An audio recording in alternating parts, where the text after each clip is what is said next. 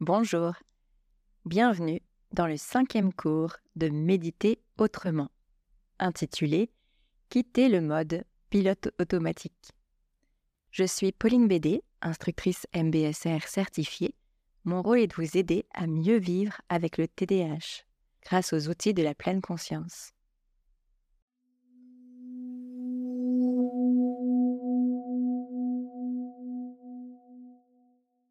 Dans ce cours, on va parler du cas de figure où vous auriez vraiment envie de pratiquer la méditation tous les jours parce que vous voulez en expérimenter les bénéfices sur le long terme, mais que vous n'arrivez pas à vous y mettre, soit parce que vous manquez de motivation, soit parce que simplement vous oubliez.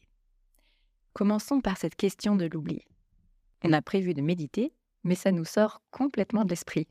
Pendant un jour, plusieurs jours, plusieurs semaines, et finalement, il y a le risque qu'il y ait ce à quoi bon et on a envie de jeter l'éponge.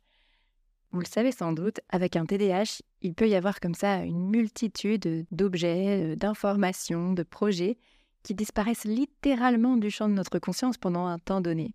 Même les choses qui comptent énormément pour nous, ce qui peut créer parfois beaucoup de culpabilité d'ailleurs. Et naturellement, la méditation n'échappe pas à cette règle. Alors pourquoi? Pourquoi on oublie? Même ce qui compte pour nous À cause du mode pilote automatique. Je vais prendre un exemple. Imaginons que j'ai prévu de méditer tous les matins au réveil. Un matin, l'alarme sonne, je prends mon téléphone et je vois une notification. Que se passe-t-il? Eh bien, en une fraction de seconde, je me retrouve à lire ce message et peut-être même à y répondre. Et puis, euh, prise dans cet élan, euh, il y a cette tentation d'ouvrir Instagram juste quelques secondes. Et là, je me retrouve à scroller évidemment pendant une demi-heure sur Instagram. Ah, tiens, une pub pour un aspirateur. C'est vrai qu'il faut que je m'achète un aspirateur. Me voilà maintenant sur Amazon. Et oh, c'est vrai que j'ai pas encore changé mon adresse de livraison. Ah, puis euh, j'ai ça aussi à faire. Et aussi ça. Et si. Et ainsi de suite. Ça peut durer très longtemps comme ça. Jusqu'à ce qu'il soit 22 heures et que je m'aperçoive ah, mais au fait, j'ai pas médité aujourd'hui. Dans ces moments d'égarement, ce qui se passe, c'est qu'on entre en mode pilote automatique, c'est-à-dire qu'on agit sans vraiment réfléchir consciemment à ce qu'on est en train de faire. On exécute comme ça une série d'actions de façon mécanique, automatique. On se laisse distraire par une tâche, puis une autre, sans que ce soit vraiment le fruit d'un choix conscient, délibéré. Et souvent d'une façon qui n'est pas très conforme à nos intentions de départ. Donc, quoi faire par rapport à ça? La première chose, c'est déjà de déculpabiliser. Il n'y a pas de mort d'homme si vous oubliez euh, de temps en temps ou même sur une longue période votre rendez-vous formel avec euh, votre coussin de méditation.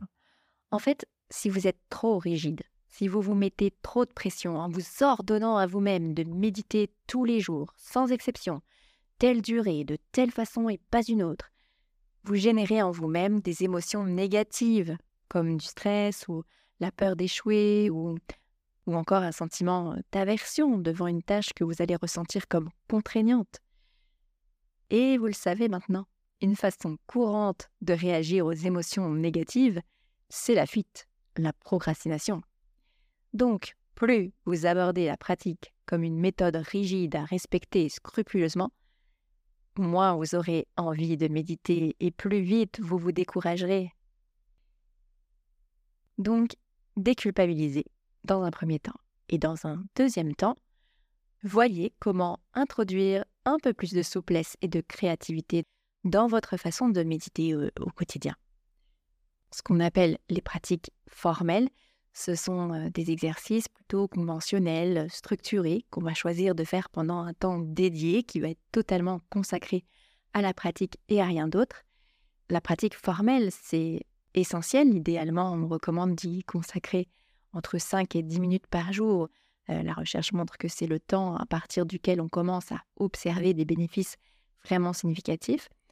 Donc certes, c'est une partie importante de notre entraînement, mais à côté de ça, il y a également, tout aussi importantes et bénéfiques, les pratiques dites informelles, qui sont des pratiques qu'on va intégrer cette fois au cœur de nos activités quotidiennes. Donc en décidant par exemple d'exécuter telle tâche en pleine conscience plutôt que de la faire en mode pilote automatique, ou en prenant juste une très courte pause pour ne rien faire, respirer en conscience. Et cette pause, elle peut durer entre 30 secondes jusqu'à 3 minutes. Ça peut se dérouler à un feu de signalisation dans votre voiture, dans une file d'attente à la poste. Donc revenons à notre cas de figure.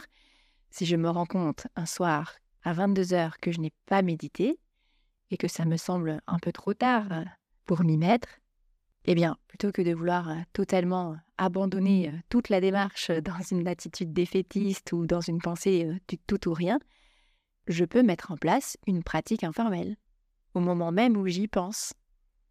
Je peux me dire, bon, eh bien, la prochaine activité que je fais, je la fais en pleine conscience. Je vais me laver les dents, je vais me déshabiller, je vais coucher ma fille en pleine conscience.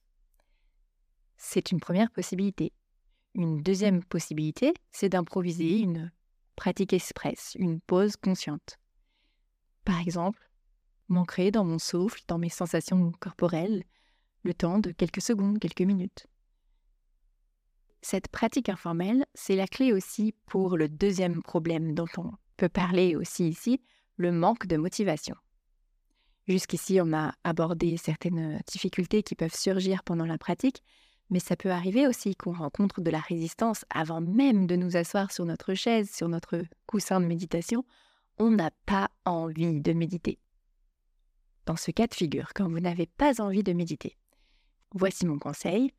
Voyez comment juste sortir du mode pilote automatique pour juste une petite introspection de quelques secondes et profitez-en pour vous demander qu'est-ce que j'essaie de fuir, d'éviter? Est-ce que par exemple j'ai peur de m'ennuyer? Est-ce que j'ai peur euh, de rencontrer des ressentis ou des émotions inconfortables? Parce que très souvent, c'est de ça qu'il s'agit. Souvent, on veut bien explorer le moment présent, mais seulement si c'est agréable et confortable. Et les jours où ça ne va pas, euh, oh, comme par hasard, on n'a pas très envie de méditer.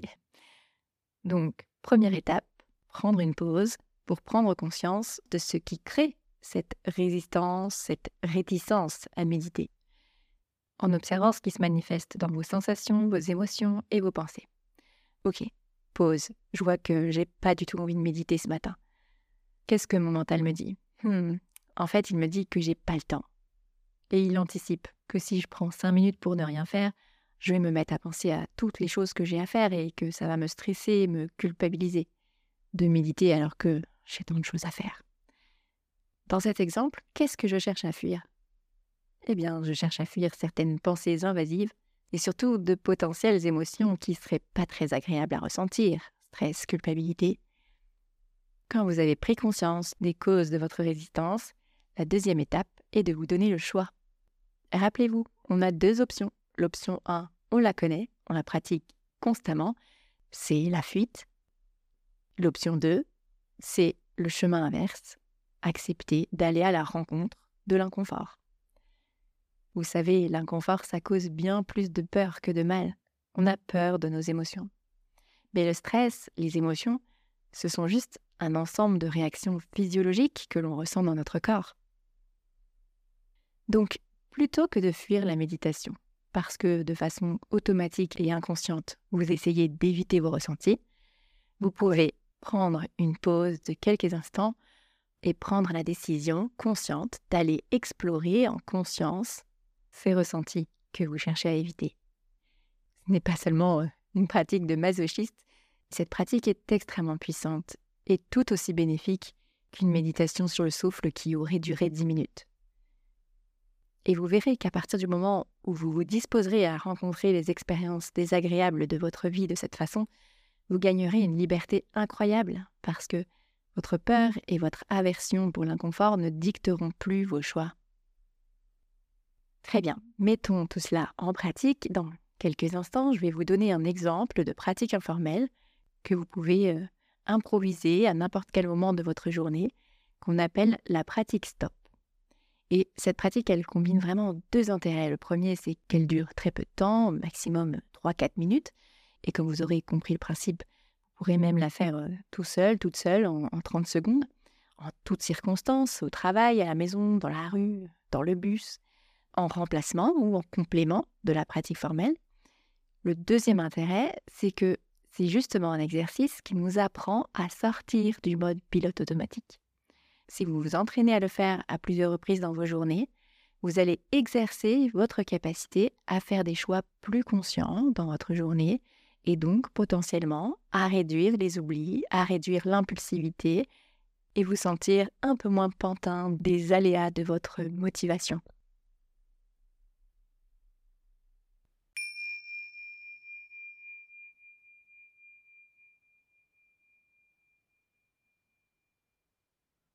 Commençons par le S de stop. S comme suspendre. Nous suspendons ce que nous sommes en train de faire. Pour quelques minutes, n'avoir rien à faire, nulle part où aller, juste être là. En abandonnant tout objectif, toute anticipation, nous quittons le mode faire et nous activons le mode être.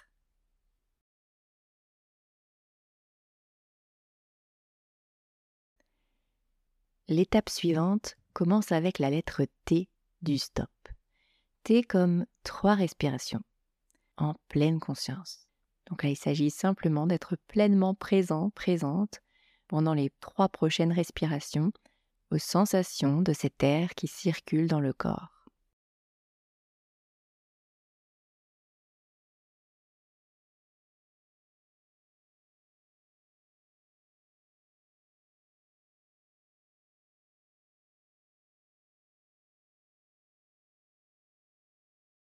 Puis nous poursuivons le processus avec le O qui nous rappelle d'observer.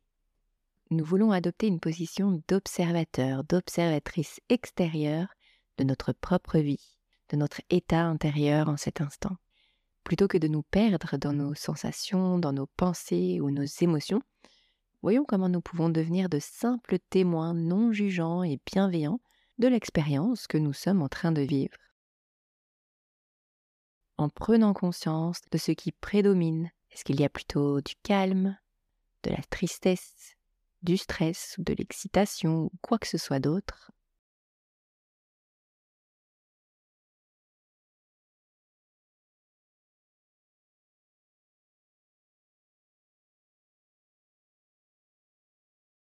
En notant quelles sensations surgissent dans le corps d'instant en instant.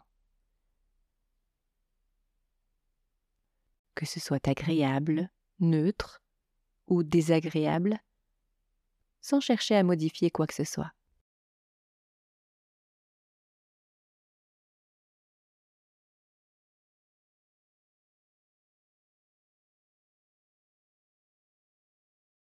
en remarquant aussi quand il y a certaines pensées en train de popper dans l'esprit à certains moments, toujours dans cette position extérieure de simple témoin qui constate, sans juger, sans s'impliquer.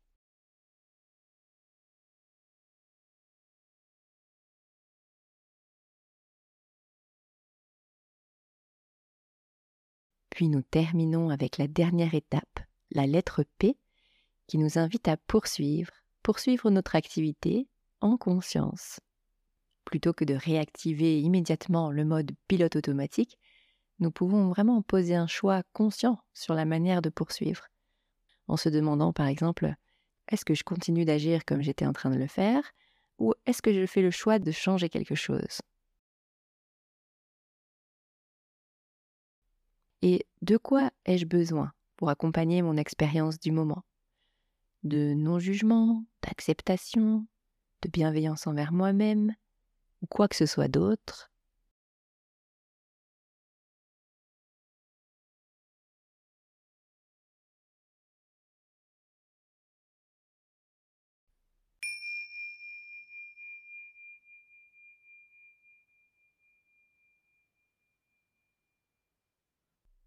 Bravo pour votre implication. L'invitation du jour, c'est bien évidemment de tester cette pratique stop dans le cours de votre journée ou de votre soirée, à utiliser sans modération autant de fois que vous voulez en toutes circonstances.